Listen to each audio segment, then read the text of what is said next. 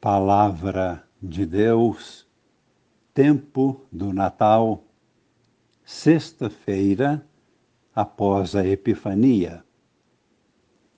Amigos e irmãos, participantes da comunhão de vida nova em Cristo, com Maria em oração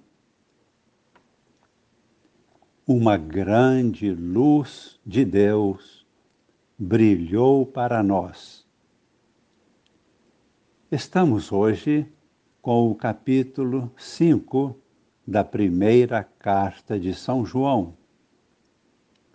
Ele continua proclamando Jesus como Senhor e Salvador. E, ao mesmo tempo, denuncia a oposição do mundo ao reino de Deus. Por este termo, o mundo, São João quer significar aqueles que rejeitam o Cristo e toda a sua missão. São duas realidades contrárias, a luz e as trevas. A afirmação do apóstolo é nítida e direta. O único meio que existe para derrotar o mal é a nossa fé em Jesus Cristo como Deus. Senhor e Salvador, ou seja, libertador. Expressando agora com outras palavras, podemos afirmar que o apóstolo e evangelista São João está nos revelando que o núcleo central de nossas vidas e também de toda a história da humanidade é a própria pessoa de Jesus. Sem este núcleo central, nem nossa própria vida tem sentido e nós nos desintegraremos nem a história humana poderá ser construída e acabará se autodestruindo. A acolhida da verdadeira vida em Cristo é apresentada por São João sob a figura de três batismos o batismo com água, o batismo com o Espírito e o batismo de sangue. A água nos indica a própria conversão e aceitação de Cristo como Senhor e Salvador. O Espírito é o próprio princípio vital e ressuscitador que Jesus nos transmite para vivenciarmos a vida nova que ele veio nos trazer. E este Espírito nos ressuscitará. O sangue é o sangue de Cristo derramado na cruz, o qual simboliza a vida divina que Jesus nos comunica morrendo por nós.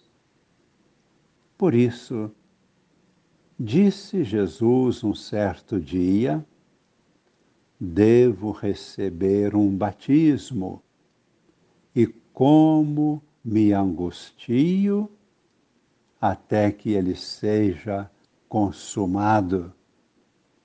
Jesus se referia profeticamente ao batismo de sangue na cruz. Por isso, podemos ler hoje o que São João afirma em sua primeira carta, capítulo 5, versículos de 5 a 13. No versículo 5, Caríssimos, quem é o vencedor do mundo, senão aquele que crê que Jesus é o Filho de Deus? Versículo 6. Este é o que veio pela água e pelo sangue, Jesus Cristo. E o Espírito é o que dá testemunho, porque o Espírito é a verdade. Versículo 7. Assim, são três que dão testemunho: o Espírito, a água e o sangue. E estes três testemunhos são unânimes, como sendo um só testemunho. Versículo 9: Se aqui na terra nós aceitamos o testemunho dos homens, lembremos-nos, o testemunho de Deus é maior. Versículo 10. Aquele que crê no Filho de Deus tem o testemunho de Deus dentro de si. E este testemunho é o seguinte: Deus nos deu a vida eterna e esta vida eterna está em seu Filho. Versículo 12: Quem tem o Filho tem a vida. Quem não tem o Filho não tem a vida. Irmãos, vós que credes em Jesus, Filho de Deus, já possuís a vida eterna.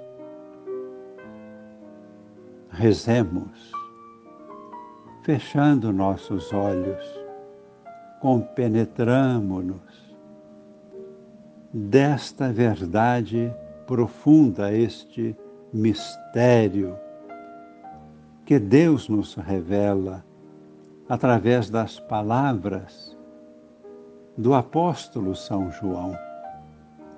Louvemos e agradeçamos a Deus, porque Ele nos deu o dom da fé e porque aceitamos a Jesus como Senhor e Salvador. E por isso recebemos dele a vida divina, a vida eterna. Esta é a grande bênção de Deus em nossas vidas Pedimos agora que Jesus estenda as suas mãos sobre nós, confirmando-nos nesta bênção divina. Abençoe-nos o Deus Todo-Poderoso, Pai e Filho e Espírito Santo. Amém. thank you